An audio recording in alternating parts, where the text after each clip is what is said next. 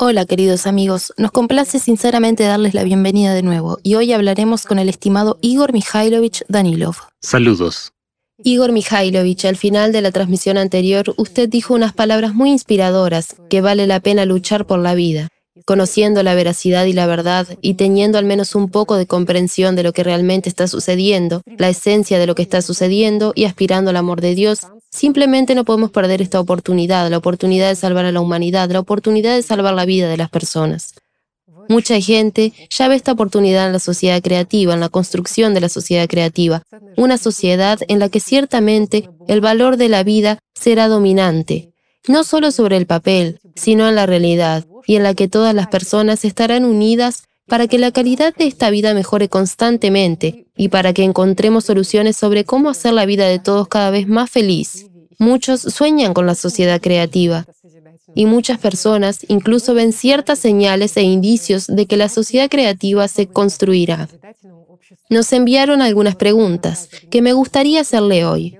Por ejemplo, sigo teniendo un fuerte y profundo sentimiento intuitivo de que habrá la sociedad creativa, de que todo se estabilizará y todo irá bien.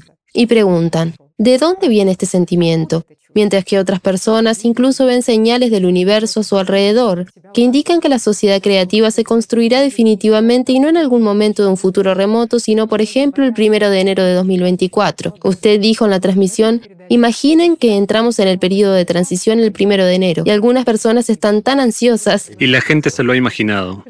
Sí, de creer en ello, que justo el primero de enero de 2024 entraremos efectivamente en este periodo. Todo esto, por supuesto, es muy inspirador y alentador, pero también nos gustaría conocer su opinión sobre estas declaraciones, que nos haga algunos comentarios al respecto. Mi opinión respecto a esto es muy sencilla. Lo principal es que este sentimiento y estas señales no inmovilicen a la gente.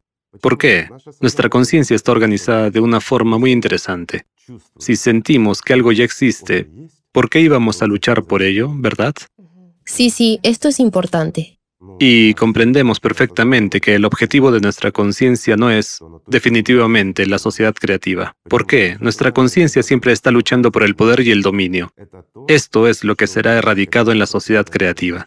Es decir, lo que no puede tener lugar en la sociedad creativa, para que quede claro.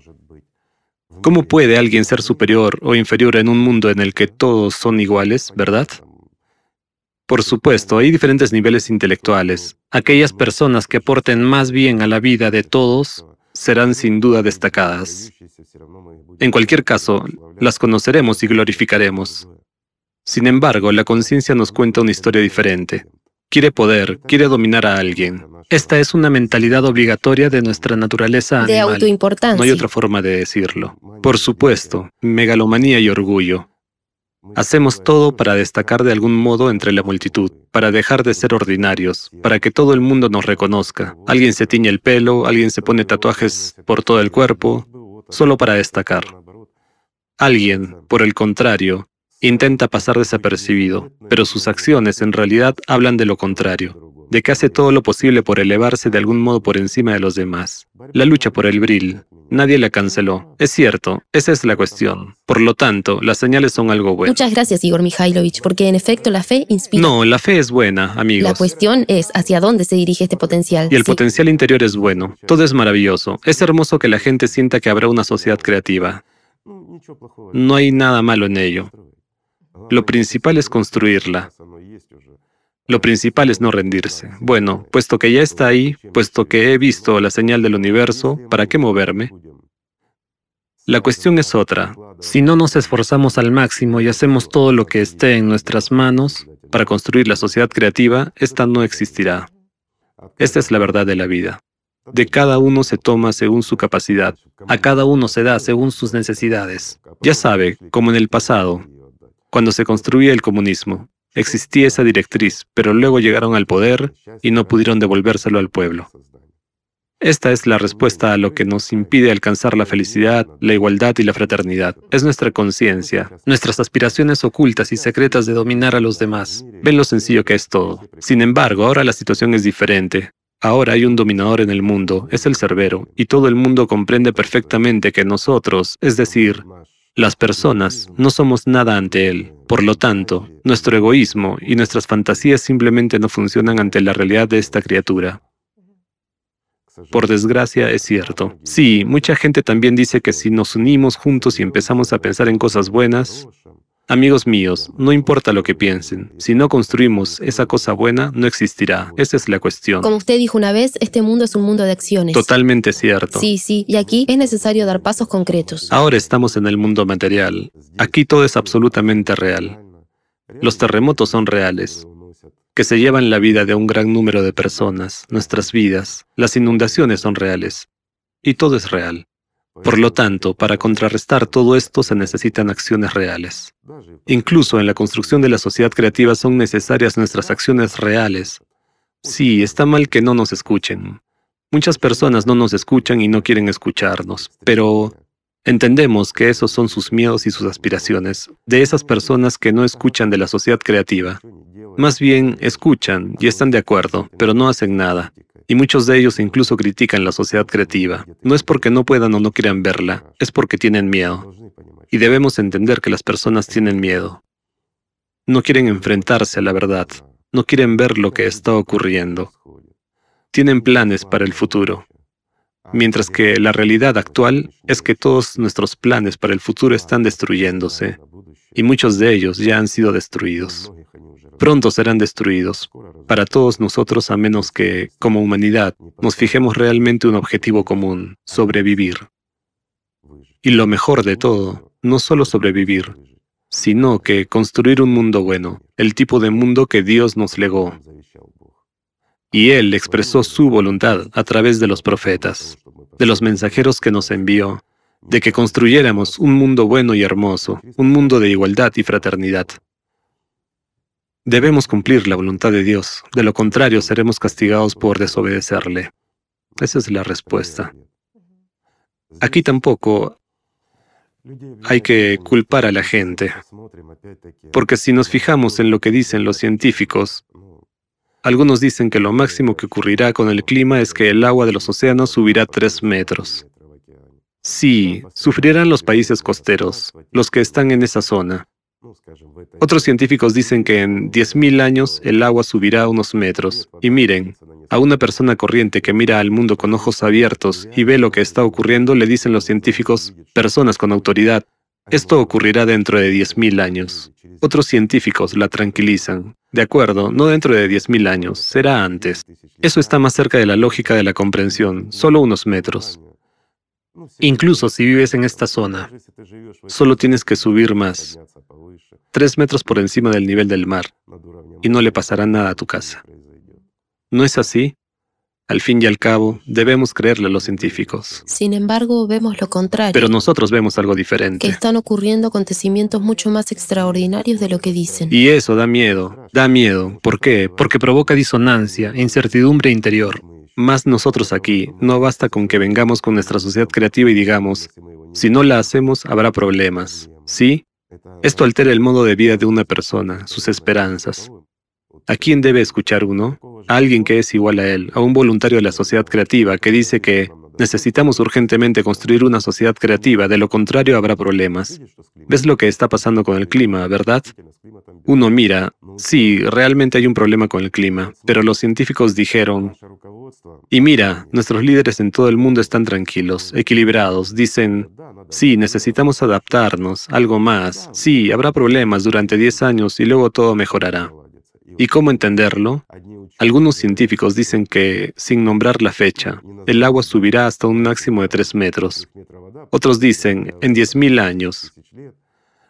Y los que están en el poder dicen, habrá problemas en los próximos 10 años. Y aquí vuelve a haber malentendidos entre la gente. ¿Así será? Este problema aumentará durante 10.000 años y el agua subirá gradualmente. Pero cualquier persona normal, viendo lo que está ocurriendo ahora y dándose cuenta de que incluso lo que ha ocurrido en este año 2023, si dura 10.000 años, de alguna manera no es muy divertido, ¿no? Sí, sí, sí. Mientras que otros dicen, esto será 10 años y luego pasará. Es una falta de comprensión elemental. La ignorancia de lo que ocurre en la realidad. Sí, es necesario contarlo, amigos. Es necesario explicarlo incluso a los que no quieren oírlo. Es necesario explicarlo incluso a los que no lo entienden. ¿Qué vamos a hacer si el mundo es así? Queremos sobrevivir, comprendiendo y sabiendo que podemos cambiar algo y que podemos defender realmente nuestra tierra. Sí, construir una sociedad creativa. ¿Y por qué no? En el caso extremo, por lo menos, lo que sugirió Cholakian. Hay dos opciones, preservar el formato consumista o construir la sociedad creativa. ¿Qué vamos a elegir? Sí o sí tenemos que emprender algo y hacer algo. Si esperamos a que todo el mundo despierte, será muy tarde. Todo el mundo despertará cuando al menos el 50% de este mundo esté destruido. Y cuando toda la masa de gente se desplace a la otra mitad, entonces en la estrechez empezaremos a abrir los ojos y a comprender lo que es inevitable. Porque incluso el territorio que más o menos quedará habitable va a reducirse muy rápidamente. Será entonces cuando, sí, empezaremos a hacer algo y a decir, ya que hay este problema, tenemos que hacer algo. Pero si esperamos eso, si vamos a hacer algo solo entonces, hay que entenderlo, entonces ya no se podrá hacer nada. Será demasiado tarde. Perderemos nuestras herramientas y perderemos nuestros laboratorios. Y mucho de lo que necesitamos para construir, como dijimos en las transmisiones anteriores, este escudo que protegerá nuestra tierra. Y aquí, de nuevo, hay que entender. Quizás lo explicaré indirectamente. Para que mucha gente lo entienda, ¿dónde estamos ahora? Es la zona de luz difusa. Este proceso que se está produciendo el impacto cósmico externo en el interior de nuestro planeta y en otros planetas. Yo lo compararía con un rayo de luz. Tiene un efecto muy similar. Imaginemos, paseas por la noche alumbrando el cielo con una linterna, sobre todo si hay un poco de humedad, y ves un cúmulo de luz en el centro y una luz más difusa en los bordes. Entonces, nosotros solo hemos entrado en contacto con la luz difusa. Ni siquiera estamos cerca del haz de luz principal. Sin embargo, ya tenemos esos problemas. Imagínense lo que ocurrirá a continuación. Así que, antes de que entremos en el punto álgido de este impacto, tenemos que hacer algo. De lo contrario, será demasiado tarde. Por eso hablamos mucho de ello e intentamos explicar todos estos problemas. Sí, la gente no quiere escucharlo, pero eso no es motivo para rendirse. Escucharán. Miren, cada vez más gente, me refiero a cada vez que el cerbero se manifiesta, cada vez más gente empieza a darse cuenta de las amenazas, empieza a despertar de esta locura, a salir de este estado apocalíptico. No se puede llamar de otra manera todo esto. En las personas surge el deseo de vivir. Y es un buen deseo, son buenas aspiraciones. Lo único es que tenemos que elegir una opción todos juntos. Pero para ello, por supuesto, la gente debe comprender que es necesario y cómo debemos actuar. Aquí hay un problema, estoy de acuerdo, no quieren escuchar. Así que tenemos que encontrar formas y métodos para transmitir la información, para explicársela mejor a la gente. Depende de nosotros, de aquellos que, perdón, han despertado de esta zombificación y comprenden lo que realmente está pasando. Sí, algunas personas dicen, de nuevo, hay muchas preguntas para nosotros, y algunos dicen, ¿qué pasará si construimos un escudo? Sí, porque está claro que si hay un impacto externo, está dirigido a todos los planetas de nuestro sistema solar, incluido el Sol, y proporciona como un impulso de vida una carga de energía tan fuerte que ya observamos que incluso planetas muertos han empezado a volver a la vida. Es una enorme afluencia de energía, y se nos plantea una pregunta, ¿qué ocurrirá? Construimos un escudo. En primer lugar, ¿durará este escudo lo suficiente? Y en segundo lugar, resulta que no dejaremos que nuestro planeta se cargue. Sí, sí, sí. ¿Qué le ocurrirá después? Se debilitará. Lo explicaré de forma más sencilla. Empezamos a entrar con nuestro planeta en esta luz difusa de este rayo. ¿Recuerdan que hablamos de una linterna? Y comenzó este proceso, que empezó a producirse con nuestro clima y con nuestro núcleo del planeta, el cual empezó a desplazarse. Surgieron muchos problemas diferentes de los que no nos dimos cuenta enseguida, pero poco a poco todo esto fue aumentando y finalmente vemos que se reflejó incluso a nivel micro. En primer lugar, Esto indica que a nivel de las micropartículas la carga es más que suficiente, ya que las micropartículas, sus núcleos se estabilizaron. Este hecho afectó a todo lo demás. Sin embargo, lo que vemos que le ocurre al planeta es un exceso de energía. Y es realmente cierto. Imagínense, la energía que está llegando está revitalizando incluso planetas muertos de nuestro sistema solar. Esto es realmente así. La entropía que vemos en el interior de nuestro planeta, el exceso de calor, es la energía que sobra, ya es innecesaria. ¿Por qué? Porque ya está empezando a actuar de forma destructiva. Es decir, para que nuestros planetas reciban una carga vital, era suficiente lo que ya ha pasado. Y lo que llegará a continuación será destructivo. Está claro que a los planetas muertos no les pasará nada. Bueno, se revitalizarán un poco. Luego este proceso se detendrá. Saldrán de él y se calmarán, porque están muertos.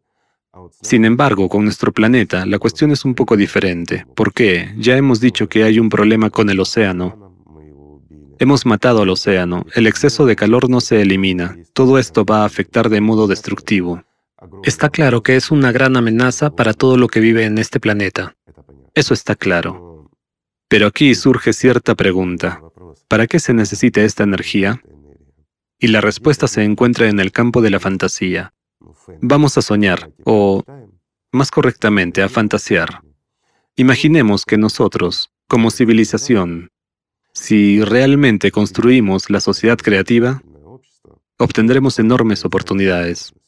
En primer lugar, se trata de una nueva física, lo que significa oportunidades técnicas y tecnológicas realmente nuevas, incluida la prolongación de nuestra vida más allá del límite de la especie en más de 15 veces. Es decir, podremos vivir 1500 años. Si encontramos fuerza en nosotros mismos y como civilización entera tenemos un objetivo que es el desarrollo de nuestra civilización, entonces es bastante posible alcanzar como civilización el cuarto nivel de desarrollo dentro de mil años. Bueno, 1500 años seguro. Imagínense lo que es. ¿Qué oportunidades se abrirán ante nosotros? El cuarto nivel de civilización es ahora la ciencia ficción pero es absolutamente real. Y aquí hay una cierta regularidad. Para que, por ejemplo, podamos entrar en el quinto nivel de desarrollo de la civilización dentro de, digamos, 1500 o 1000 años, habiendo alcanzado la cuarta etapa. Necesitaremos un ciclo de al menos 12.000 años.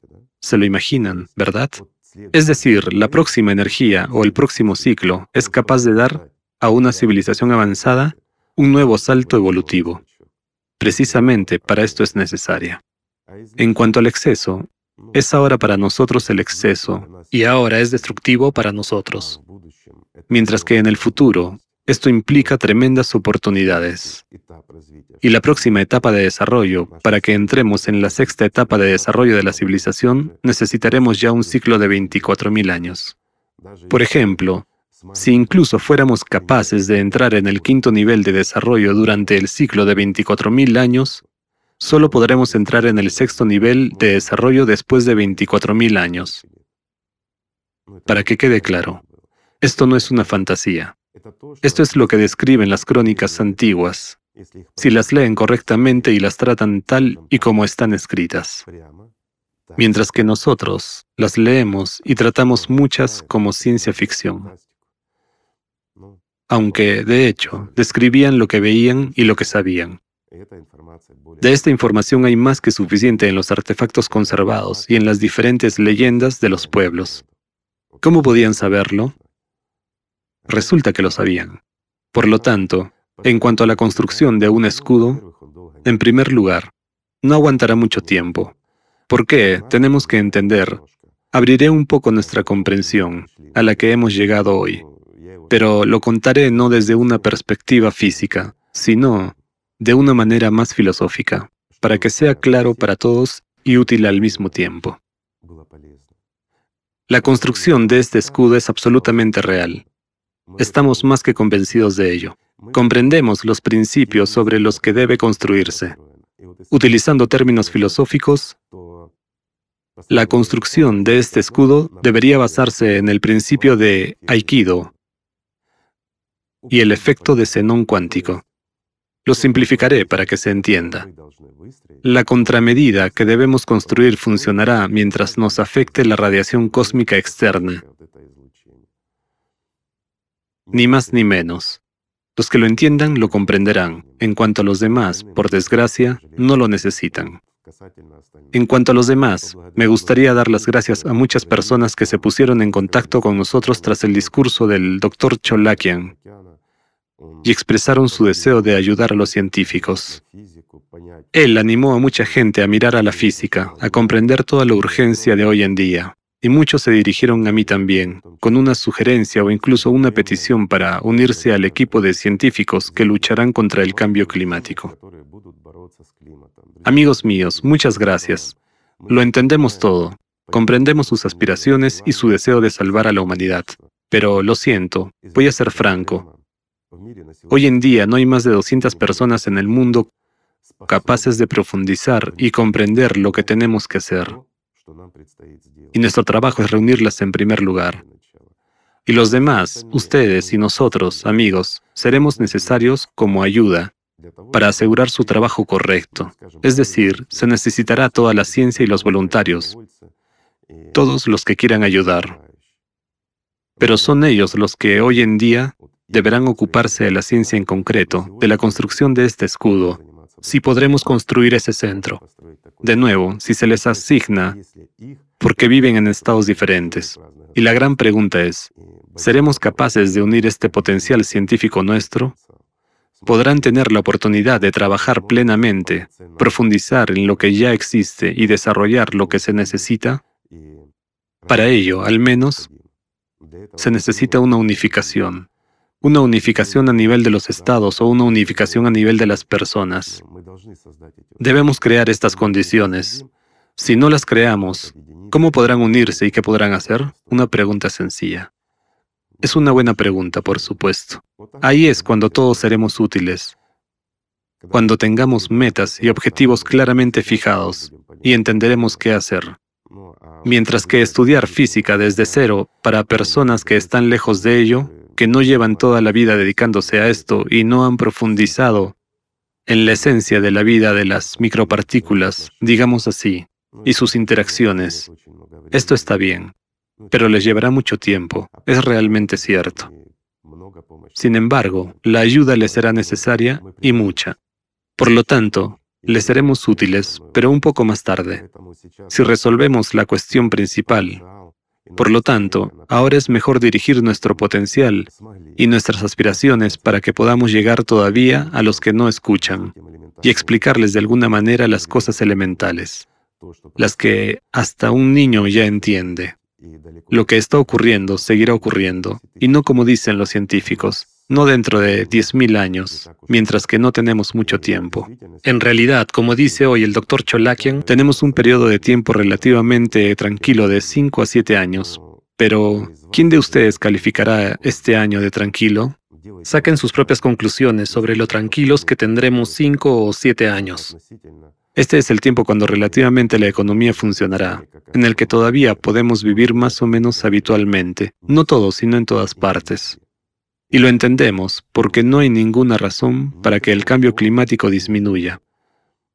Por decirlo suavemente, no. La energía solo aumenta.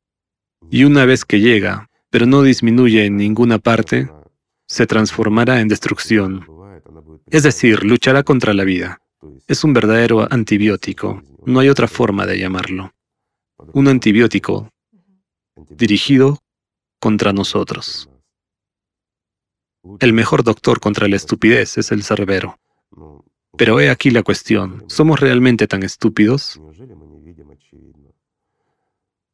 ¿No vemos lo obvio como humanidad? Buena pregunta. La respuesta la sabremos. Y creo que muy pronto. ¿Qué son siete años?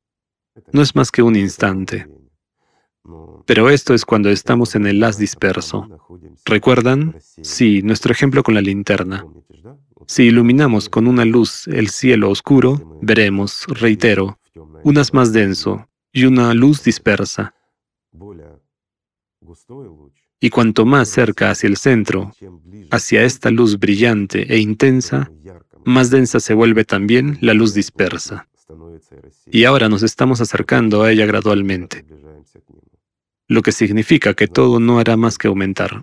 Y todos los indicadores que vemos y todo lo que está ocurriendo, todos los gráficos, nos demuestran de forma convincente que los problemas climáticos que tenemos están lejos de ser problemas, que todos los problemas están por venir. Es inevitable. Y cuanto antes podamos organizarnos, comprender el problema, unirnos y empezar a actuar contra el cerbero, más posibilidades tendremos de ganar. Todo es muy sencillo, pero hay oportunidades y son buenas.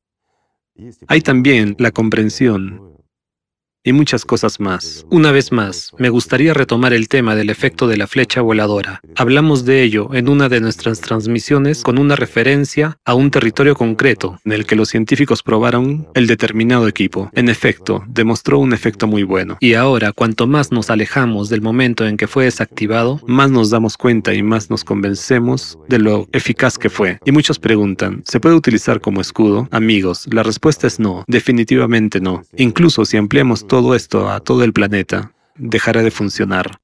Lamentablemente, este efecto puede funcionar en una zona no superior a un determinado porcentaje de todo el planeta, y solo durante un corto periodo de tiempo.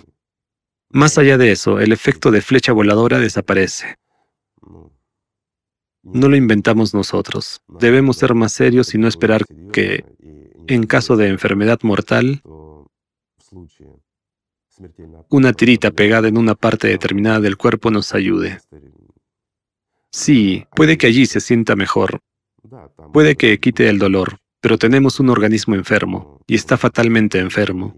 Así que tenemos que deshacernos de este problema. Si encontramos en nosotros el sentido común para empezar y nos damos cuenta de que es necesario hacerlo, entonces tal vez pensaremos en los métodos de solución. Y no los hay muchos, de hecho. No importa lo que queramos y lo que pensemos, necesitamos algo para contrarrestar el impacto que nos llega. No hay otra opción. De lo contrario, no podremos detener de ninguna manera lo que está sucediendo en el interior de nuestro planeta y, como consecuencia, todo lo que vemos, todo lo que nos está destruyendo y matando. Todo es muy sencillo. Todo lo que necesitamos es encontrar el sentido común. Quizás sea incluso más difícil que encontrar una solución para contrarrestar el impacto externo. Ya veremos, todo depende de nosotros. Por lo tanto, amigos, el futuro está en nuestras manos. Gracias. Muchas gracias. Gracias a ustedes, amigos. Que la paz y el amor de Dios sea con ustedes.